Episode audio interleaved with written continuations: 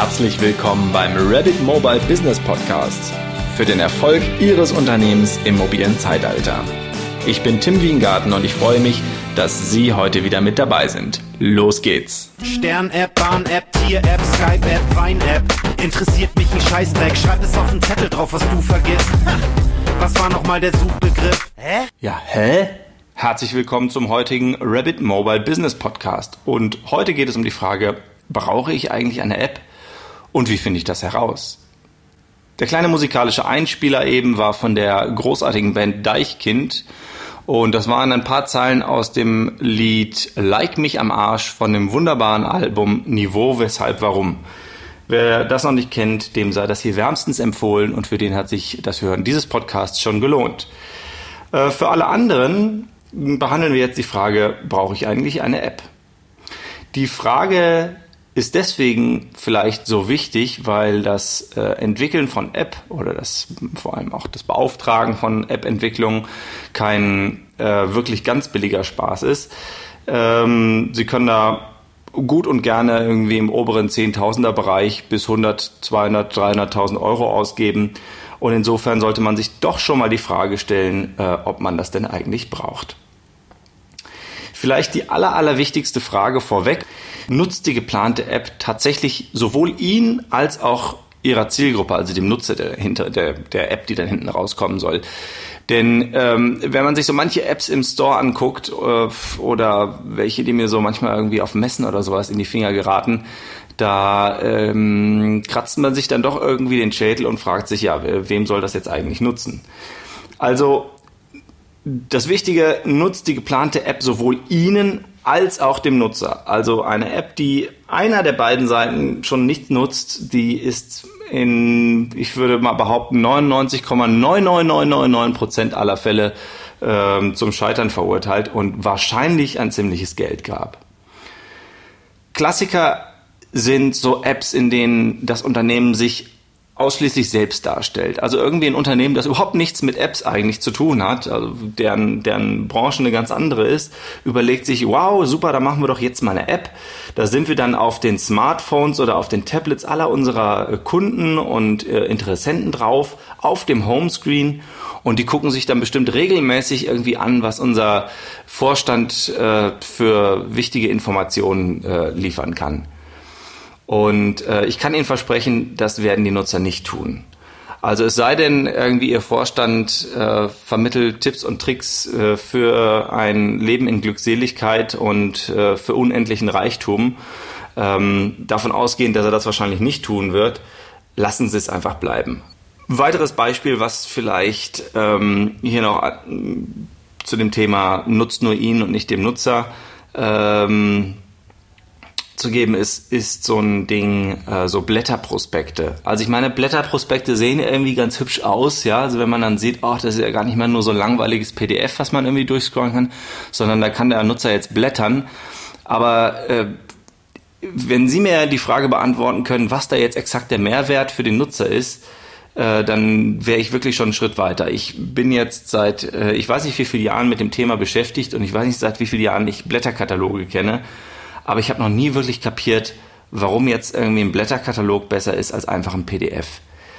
Und ähm, für ein PDF brauchen sie keine App. Also das zu Blätterkatalogen. Es gibt mittlerweile wirklich, ist die Technik vorangeschritten und es gibt andere Möglichkeiten, wie sie ihre Inhalte, ihre Kataloge, äh, ihre Informationen ähm, interaktiv und dem Medium angemessen darstellen können als Blätterkataloge. Also, natürlich ist es alles total günstig und total schnell und man kann da super schnell eine App draus machen und so. Aber äh, auch das, wenn es kein Mensch nutzt, dann lassen Sie es bleiben. Äh, ich möchte nicht behaupten, dass es da nicht Ausnahmen gibt. Ich würde äh, allerdings schwören, es ist nicht die Regel. Ähm, ein anderes beliebtes Beispiel ist, sie packen da alle möglichen Funktionen rein, achten aber überhaupt nicht auf den Nutzerflow. Das ist so ein bisschen wie bei den Blätterkatalogen, wobei ähm, die ja noch immerhin ganz einfach zu beherrschen sind vom Nutzer. Aber äh, so ein beliebter Fehler, vor allem bei Apps oder bei Leuten, bei Firmen oder wie auch immer, die gerade ihre erste App machen, ähm, ist, dass sie sich nicht dazu entscheiden können, was genau denn nun der eine Zweck für diese App ist. Da wird dann in irgendwelchen äh, Meetings äh, entschieden, ja, aber da müssen wir noch diese Funktion reinpacken und Marketing will noch dies und Vertrieb will noch jenes und die Geschäftsführung will noch das. Äh, und außerdem haben wir da noch irgendwie Compliance-Themen und so weiter. Deswegen müssen wir da jetzt irgendwie alles reinpacken und außerdem muss auf jeder Seite auch unser Logo drauf. Nein, nein, nein, nein, nein, nein, nein, das muss es nicht sein. Ähm, also wenn Sie das erste Mal tatsächlich Ihre eigene App machen, machen Sie nicht den Fehler, da wirklich alle Funktionen reinpacken zu wollen. Suchen Sie sich eine einzige Funktion raus und machen Sie die wirklich richtig gut. Und packen Sie nicht irgendwie tausend Logos irgendwie auf die Seite drauf oder sowas. Bitte machen Sie das nicht. Das nutzt vielleicht Ihrem, ähm, Ihrem Ego als Firma oder äh, auch weiß ich nicht, wenn sie das irgendwie spä später jemandem intern präsentieren, dann können sie da irgendwie zeigen, ja, das ist alles total CI-konform und so, alles ja, haben keinen Fehler gemacht oder sowas. Aber das ist ja nicht das, was sie mit der App bezwecken wollen, dass sie da irgendwie jemanden äh, von, äh, von der CI-Kontrollstelle da irgendwie das Leben äh, versüßen möchten, sondern die App soll er höchstwahrscheinlich für Kunden, für Mitarbeiter, für sonst wen sein. Und in aller Regel wissen die dann auch, von welcher Firma sie sich die App installiert haben. Und die brauchen nicht mit äh, einem Logo auf jeder Seite daran erinnert zu werden. Ein weiteres äh, Thema ist ein bestimmtes Nutzerverhalten abzunötigen, also irgendwas, was ähm, der Nutzer eigentlich ganz gut und gerne auf einem ganz anderen Weg macht, äh, ihm nun als App fortzusetzen und zu sagen, so jetzt machst du das bitte so, weil äh, das sonst nicht mit unserer App funktioniert. Da gibt's auch noch ein kleines Beispiel zu. Ich nenne es nicht jetzt, ich nenne es ganz am Ende. Äh, erstmal deswegen, äh, damit sie schön dranbleiben und zweitens, äh, weil ich da noch ein weiteres Beispiel habe und ich möchte die beiden Beispiele ein bisschen gegenüberstellen. Ich glaube, das macht die ganze Sache ein bisschen klarer. Also, aber jetzt an dieser Stelle sei gesagt, ähm, Apps, die dem äh, Nutzer irgendein neuartiges Verhalten abverlangen, für das er aber überhaupt gar keinen entsprechenden Gegenwert bekommt, also keinen zusätzlichen Gegenwert bekommt, äh, funktionieren in der Regel auch nicht. Andere Beispiele äh, für, ähm, für den Fall, dass es nur dem Nutzer dient, aber nicht Ihnen, also dass Sie sozusagen so ein bisschen devoter in dieses ganze App-Thema reingehen, dass Sie dem Nutzer irgendwie alles Mögliche liefern und sagen und, und sich sozusagen an den Rand schmeißen, nur damit er die App installiert und die gut findet, ähm, ist auch ein bisschen gefährlich. Ähm, Beispiele hierfür sind ein bisschen schwieriger zu finden, aber so ein Klassiker ist, dass sie alle möglichen Informationen in so einer App dann preisgeben, also lauter so kleine Köder hinwerfen, damit sich die Leute diese App installieren. Und dann aber zum Beispiel vergessen, da irgendeine Möglichkeit der bequemen Kontaktaufnahme zu ihnen zu ermöglichen. Oder ähm, irgendeines, ja, ich weiß nicht, irgendeines Opt-ins, also zum Beispiel für Push-Nachrichten oder auch E-Mails oder wie auch immer. Äh, ich hoffe, weiß nicht, ob, äh, ob Opt-in jedem bekannt ist. Also das ist im Prinzip das Einverständnis, dass sie den, ähm, den Nutzer kontaktieren dürfen. Sie kennen das zum Beispiel von so E-Mail-Newslettern, wenn Sie sich irgendwo für einen E-Mail-Newsletter anmelden, bekommen Sie in der Regel dann nochmal so eine E-Mail zur Bestätigung zugeschickt. Sind Sie das wirklich? Dann klicken Sie hier und wenn Sie dann klicken, dann ist es sozusagen ein Opt-in erfolgt. Genau, also das zu dem Thema, nutzt die geplante App sowohl ihn als auch dem Nutzer? Und diese Frage sollten Sie sich wirklich ganz, ganz, ganz, ganz, ganz kritisch stellen und sie möglichst auch mit Kollegen, Kolleginnen spiegeln, äh, die vielleicht auch aus ganz anderen Abteilungen sind, vielleicht auch mit Leuten, die mit ihrer Firma überhaupt nichts zu tun haben, äh, um einfach mal da so ein paar Meinungen einzuholen. Und wenn Sie äh, den Nutzen von so einer App nicht in ein, zwei kurzen Sätzen auf den Punkt bringen können, dann ist die Wahrscheinlichkeit groß, dass Sie die Frage noch nicht abschließend geklärt haben.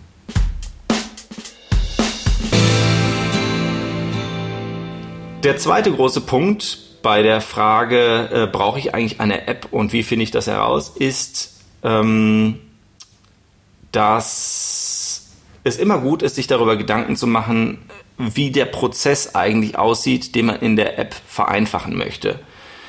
Ähm, also meistens ist die App ja irgendwie ein Tool für etwas, was eigentlich schon da ist. Das soll halt irgendwie äh, die Leute in ihrem Alltag dann begleiten oder soll in bestimmten Situationen dann auch direkt nutzbar sein, ohne dass man sich hinterher merken muss, irgendwie was man noch zu tun hat. Also Beispiel ist zum Beispiel irgendwie mobiles CRM-System. Ähm, Ihr Vertriebler ist beim Kunden und kann direkt nach dem Gespräch sozusagen seinen Bericht im CRM-System ablegen, weil er das ganze Ding mobil auf dem Smartphone mit dabei hat. Muss er sich nicht merken, muss ich keine großen Notizen machen und die dann irgendwie am ähm, am Ende des Tages nochmal im Büro nachtragen oder am Ende der Woche. Das ist so ein Beispiel, für ähm, Prozess steht schon und die App ist eigentlich noch ein kleines äh, Tool, um die ganze Sache so ein bisschen zu vereinfachen. Also Genau, also der zweite Punkt, auf den ich hinaus möchte, ist, schauen Sie sich auf den, äh, oder schauen Sie auf den Prozess, schauen Sie sich den Prozess an und überlegen Sie, ob dieser Prozess nicht das eigentliche Problem ist und ob ähm, der tatsächlich durch die App vereinfacht wird. Ähm, ich habe mal bei irgendeinem Kongress habe ich mal so einen Österreicher getroffen, der hat das äh, mit einem schönen Satz auf den Punkt gebracht. Der hat gesagt, ein Scheißprozess, der dann als App umgesetzt wird, ist immer noch ein Scheißprozess. Und das ist genau der Punkt. Also schauen Sie, bevor Sie wirklich ähm, mehrere tausend, zigtausend Euro in die Entwicklung einer App stecken, schauen Sie, ob der Prozess, der dahinter liegt, tatsächlich auch schon so gut ist, dass sich eine, eine App überhaupt lohnt oder ob da sozusagen der Scheißprozess nicht in die nächste mobile Ebene gehoben wird und Ihnen damit dann auch nicht geholfen ist. Also, zweiter Punkt, ist das Problem wirklich die Umsetzung oder hilft oder, oder ist es eher der äh, grundlegende Prozess dahinter? Der dritte Punkt ist eine Frage, die wir in einer späteren Podcast-Folge nochmal ganz im Detail behandeln. Also da wird sich eine ganze Podcast-Folge mit beschäftigen. Aber ähm, das ist die Frage, braucht das, was Sie da vorhaben, überhaupt tatsächlich eine App oder wäre es nicht auch mit einer mobilen Website ebenso gut oder vielleicht sogar besser erledigt? Für alle Hörerinnen und Hörer, denen ähm, denen der Unterschied nicht so richtig klar ist oder die auch nicht so genau wissen, wo sie da die Grenze ziehen sollen zwischen äh, App und, und mobiler Website. Ähm, vielleicht nochmal eine ganz kurze Checkliste. Ähm, die Checkliste können Sie sich übrigens bei der Gelegenheit, kann ich es vielleicht nochmal sagen, äh, auch runterladen. Wenn Sie sich schon für den Mobile Business Podcast Newsletter angemeldet haben, äh, haben Sie den Download-Link schon bekommen. Ähm, eine kurze Checkliste ähm, mit der Sie entscheiden können, ob Sie wohl eher auf der Seite äh, App stehen oder auf der, ähm, auf der Seite Mobile Website. Ähm, aber ansonsten können Sie auch natürlich gerne einfach mitnotieren, wenn Sie nicht so gerne E-Mails bekommen. Also, Checkliste für die Frage App oder Mobile Website. Eine App ist relativ wahrscheinlich das bessere oder die bessere Variante, wenn Sie ähm, erstens nur ein Betriebssystem bedienen möchten. Das ist ja manchmal dann in Firmen zum Beispiel der Fall, wenn äh, alle Mitarbeiter ähm, zum Beispiel ein iPhone äh, zur Verfügung gestellt bekommen haben und sie genau wissen, ich entwickle nur für iOS und nur für iPhone ähm, oder auch iPad, das ist dann auch nicht mehr so ein großer Unterschied. Ähm, oder wenn Sie das Budget haben, mehrere Apps zu bedienen. Also Sie müssen sich ungefähr vorstellen, oder wie Sie wahrscheinlich wissen, gibt es verschiedene Betriebssysteme, mobile Betriebssysteme auf dem Markt. Eins davon heißt iOS, das habe ich eben erwähnt. Ein anderes oder das, äh, das größte eigentlich oder das meistverbreitete heißt äh, Android, ist von Google. Und ähm, dann gibt es noch ein paar kleinere, also Windows äh, ist da seit Jahren im Kommen und äh, irgendwo ähm, fliegt da auch noch BlackBerry durch die Gegend. Ähm, also diese, auf diese vier kann man es eigentlich festlegen und Sie müssen sich vorstellen, auch da gibt es Ausnahmen, aber auf die gehe ich jetzt nicht ein. Wie gesagt, da machen wir nochmal eine extra Podcast-Folge zu. Ähm, aber im Grunde können Sie sich, können Sie davon ausgehen, dass wenn Sie eine App für ein Betriebssystem entwickeln, dass Sie ungefähr die gleichen Entwicklungskosten nochmal haben werden, wenn Sie für das andere Betriebssystem auch entwickeln möchten. Also ähm, vielleicht kurze Daumenregel. Ähm, Entwicklungskosten für ein Betriebssystem mal die Betriebssysteme sind die Gesamtkosten. Und das muss man sich erstmal leisten können und wollen. Und ähm, genau, insofern, also eine App entwickeln Sie eher dann, wenn Sie nur ein Betriebssystem im Fokus haben oder tatsächlich das Budget äh, für mehrere Betriebssysteme haben. Zweiter Punkt für eine App-Entwicklung ist, äh, wenn die Anwendung auf jeden Fall auch offline benutzt werden soll oder auch mit schlechtem Netz nutzbar sein soll. Das heißt, ähm, so eine App kann im Prinzip alle Daten, die sie braucht, speichern, es sei denn, sie muss irgendwie live welche abrufen. Äh, aber auch dann kann sie die relativ gut zwischenspeichern, ähm, wenn denn mal Internet vorhanden ist. Und äh, also für alles, was sie, was sie offline in irgendwelchen ähm, in irgendwelchen äh, Netzlöchern oder äh, weiß ich nicht, irgendwo draußen auf dem Land oder sowas auf jeden Fall auch nutzen möchten, ähm, da ist in der Regel eine App das Mittel der Wahl. Also wir hatten eben das Thema irgendwie Vertriebler, Ähm, da haben wir eine ganze Reihe von Kunden, die sagen, also das, was unsere Vertriebler nutzen, muss auf jeden Fall offline verfügbar sein, weil die äh, manchmal wirklich im tiefsten Hinterland irgendwie äh, unterwegs sind. Und äh, da muss die App genauso gut funktionieren wie in der Großstadt. Dritter Punkt für eine App ist, ähm, wenn Sie eine Anwendung planen, die die Hardware des Gerätes, also des Smartphones oder des Tablets, ähm, stark beansprucht. Ähm, üblicherweise werden solche Geschichten wie ähm, Grafikbeschleuniger äh, angesprochen. Also Grafikbeschleuniger sind ähm, Hardware-Elemente, äh, die im, im, im, Smartphone oder im, im, Tablet vorhanden sind, die aber nicht sozusagen über Web-Technologien abgerufen werden kann, also über, über Websites, sondern eben wirklich nur über äh, installierte Software. Ähm, also wenn Sie Daumenregel vorhaben, dass sie anspruchsvolle, Inform äh, anspruchsvolle Informationen, anspruchsvolle Animationen ähm, in die App in der App unterbringen möchten oder äh, große Sounds oder 3D-Anwendungen äh, oder sowas, dann weist doch einiges darauf hin, dass sie das eher in der App machen würden als auf einer mobilen Website. Dann, wo wir schon mal bei Hardware sind, äh, bringt jedes Gerät ähm, spezifische Gerätefunktionen mit. Also Klassiker sind zum Beispiel Kamera und Mikrofon oder auch ähm, das äh, eingebaute Adressbuch in dem Gerät oder Bluetooth oder sowas. Also wann immer Sie solche Funktionen nutzen möchten, ist es sehr wahrscheinlich, dass Sie dafür eine App benötigen. Ähm, es gibt ein paar Ausnahmen, bei denen mittlerweile die Webtechnologie so weit ist, dass Sie das auch über äh, eine Website ansprechen können. Aber in der Regel ist es so, wenn Sie äh, Hardware-Module nutzen möchten in der App oder in Ihrer Anwendung, dann ist eine App dafür äh, das, ähm, das Richtige. Dann gibt es noch das Thema Sicherheit. Also wann immer Sie höhere Sicherheitsstandards ähm, haben möchten oder bieten möchten, ist äh, eine App normalerweise äh, auch das, das bessere Mittel, weil es da nochmal ganz andere Verschlüsselungstechnologien gibt und Sie können auch so eine App äh, in sich abkapseln, dass also auch keine Fremdanwendungen auf diese App Zugriff haben. Also je nachdem, was Sie vorhaben, kann das ein Vorteil sein.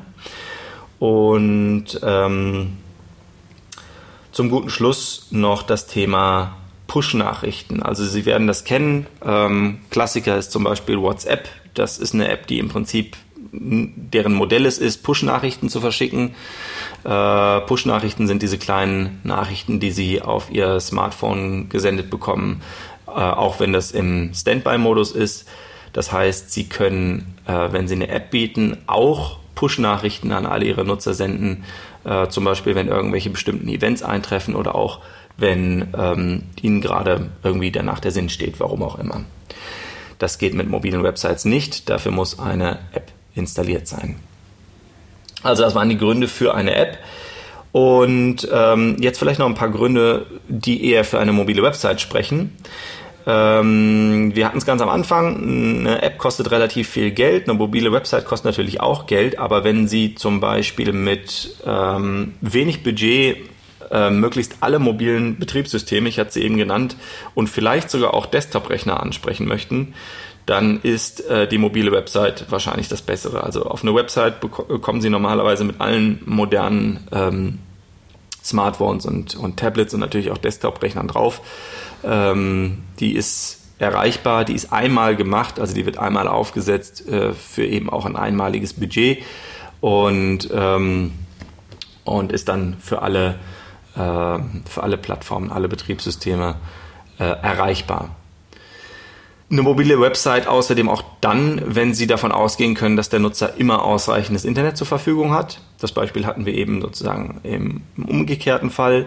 Ähm, also eine Website muss in der Regel online sein, auch wenn natürlich bestimmte Daten zwischengespeichert werden können und gecached werden können. Aber äh, das ist jetzt nichts, worauf ich, ähm, worauf ich mich an Ihrer Stelle verlassen würde.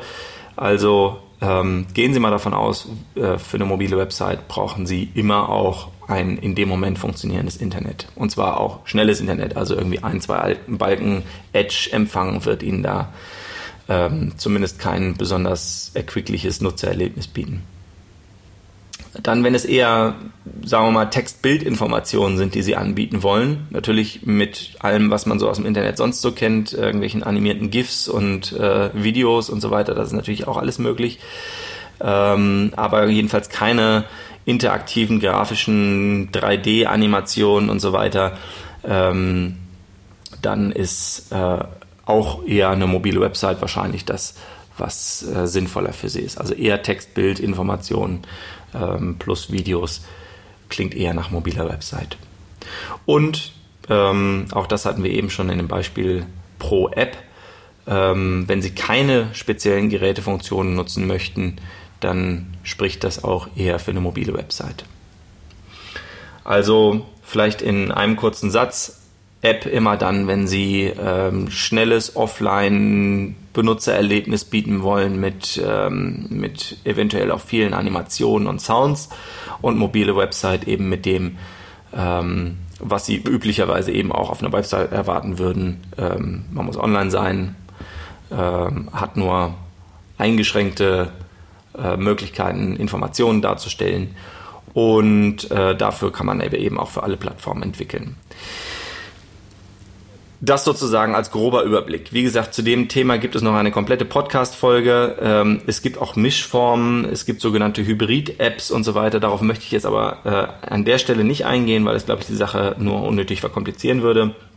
Das ist jetzt eher so eine, so eine Faustregel. Und wie gesagt, wenn Sie äh, den Newsletter bestellt haben, bekommen Sie diese Checkliste auch nochmal übersichtlich zugeschickt und äh, können dann am Ende vielleicht ganz gut entscheiden, wo, in welche Richtung Sie da gehen möchten.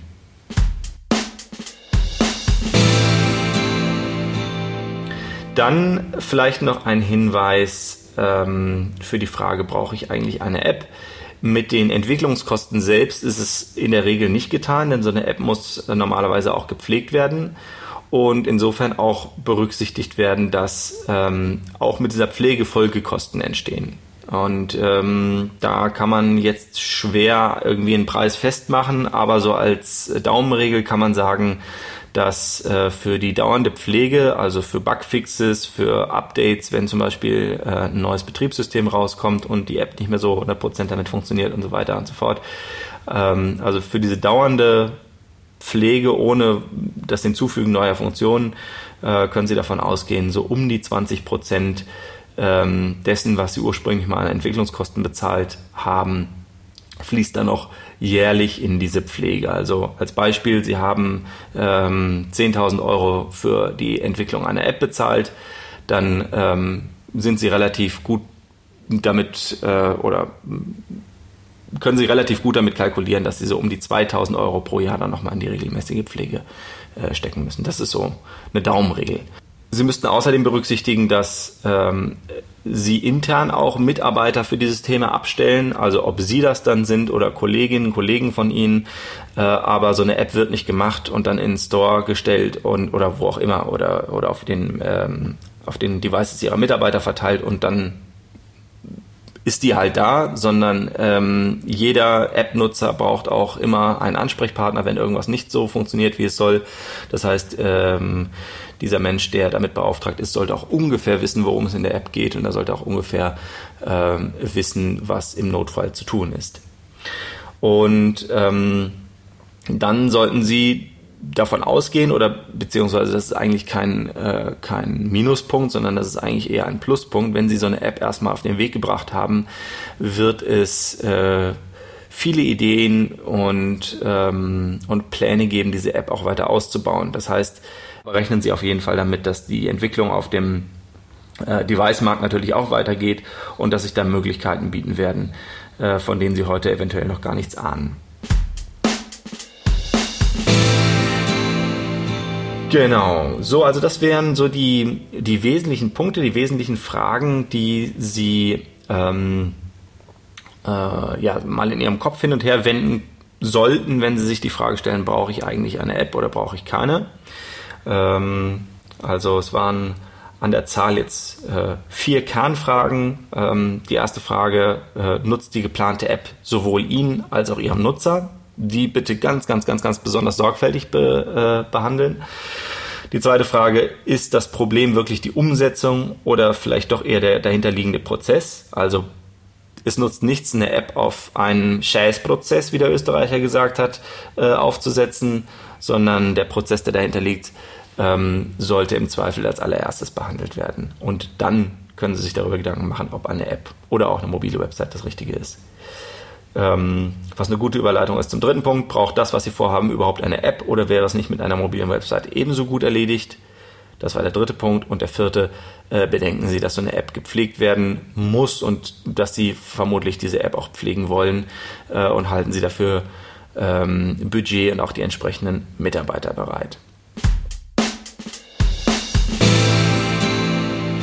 Um nochmal zwei Beispiele zu nennen. Ähm, ich hatte eben ganz am Anfang hatte ich darüber gesprochen, dass ein bestimmtes Nutzerverhalten abgenötigt wird. Also das ist auch ein Fehler, den wir schon mal gemacht haben in der Vergangenheit. Wir haben äh, ganz zu Beginn ähm, unserer, unserer Firmengeschichte mal eine App gemacht. Das war eine App für einen Möbelhersteller. Und der äh, hat ein sehr, sehr großes Versandgeschäft auch und liefert regelmäßig äh, gedruckte Kataloge an seine Kunden.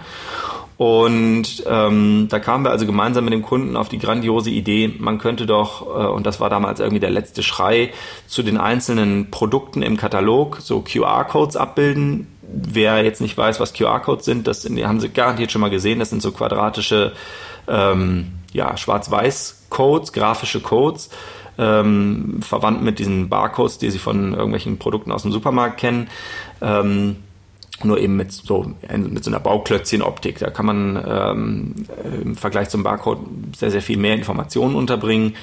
Und äh, in dem Fall war es jetzt so, dass wir also zu den einzelnen Produkten in diesem Möbelkatalog äh, QR-Codes eben abgedruckt haben. Und wenn man diese QR-Codes mit der App, die wir dann dazu entwickelt haben, ähm, abfotografiert hat, also mit der Kamera des Smartphones abfotografiert hat, dann leiteten diese QR-Codes um zu äh, Videos, die dieses Produkt dann nochmal genauer darstellten. Und das ging ähm, an mehreren Stellen schief. Das war also ich weiß nicht genau, wie viele Kataloge ausgeliefert wurden. Also ich glaube, dass dieser Katalog hatte eine Auflage von also mal mindestens zigtausend. Ähm, und ähm, ich glaube, wir hatten dann am Ende, weiß ich nicht, vielleicht insgesamt acht Zugriffe auf diese Videos oder sowas. Also das war im Prinzip ähm, völlig für die Katz, diese ganze Aktion. Ich kann mir auch heute vorstellen, woran das gelegen hat. Also zum einen war, wie gesagt, dieses Thema QR-Codes damals noch ein ganz neues und obwohl natürlich im ähm, im Vorwort dieses Katalogs darauf hingewiesen wurde, dass diese QR-Codes da drin sind und was man damit machen kann und so weiter. Äh, erstens liest sich das vermutlich kein Mensch durch und zweitens denkt sich jeder auch, naja gut, äh, hat ja bisher auch gut mit dem Möbel bestellen geklappt und wenn ich irgendwas zu einem bestimmten Möbel recherchieren wollte, habe ich halt in Gottes Namen den Namen dieses Möbelstücks bei Google eingegeben und habe zig Videos dazu gefunden. Also da brauche ich jetzt nicht ähm, mich da irgendwie mit, mit irgendeiner Technologie oder weiß nicht, mit irgendeinem so neuen Ding auseinanderzusetzen, wo ich nicht genau weiß, wie das funktioniert und so weiter. Also das war so zum Thema Abnötigen von irgendeinem Nutzerverhalten, wofür der aber längst schon einen Weg gefunden hat. Also jeder, jeder von uns kennt das, wer Informationen zu einem bestimmten Produkt sucht, der googelt halt danach, fertig. Also da brauche ich nicht vom Händler selbst irgendeinen QR-Code vorgesetzt zu bekommen. Und selbst wenn ich wüsste, wie ich damit umzugehen hätte, äh, schwingt ja immer auch der leise Verdacht mit, dass das dann am Ende doch eher ein Werbevideo ist, als irgendwie eins, das ähm, vielleicht kritisch auch einfach mal das ganze Ding oder, oder dem, das ganze Produkt einem Test unterzieht oder wie auch immer. Also was, was wirklich interessant wäre für mich. Also ähm, das war der erste Punkt also Unkenntnis der Technologie. Zweitens, es gab sowieso schon eine Möglichkeit des Nutzers, wie er sich zu helfen wusste. Und drittens musste dann halt eben diese App installiert werden.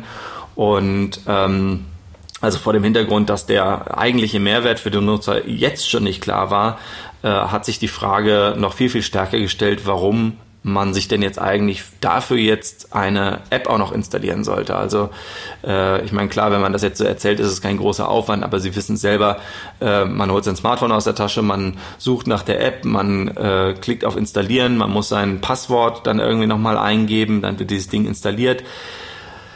Also bis dahin habe ich, glaube ich, eher, also möchte ich eigentlich eher dann äh, mir auch ein schönes Sofa oder sowas aus dem Katalog aussuchen, als dann irgendwie so einen Zirkus mitzumachen. Das weiß ich heute, das wussten wir damals äh, alle nicht. Das war so ein Beispiel für eine App, die, ähm, würde ich behaupten, ein ziemlicher Schuss in den Ofen war, wurde dann auch nicht weiterentwickelt. Und ich glaube, äh, es war für alle auch das Beste. Eine andere, ein anderes Beispiel für eine App, die ähm, die Frage, nutzt die geplante App ihn und dem Nutzer eigentlich mit einem klaren Ja beantwortet.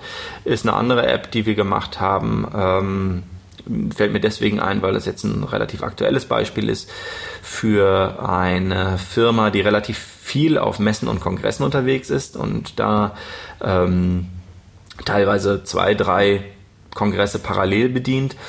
Und ähm, dieses Unternehmen, ähm, sagen wir mal, vertreibt sehr erklärungsbedürftige Produkte und äh, einige dieser Produkte kann man auch nicht am Messestand ausstellen oder anfassen oder äh, der ganze Nutzen erschließt sich auch nicht durch, durch das reine Betrachten am Messestand.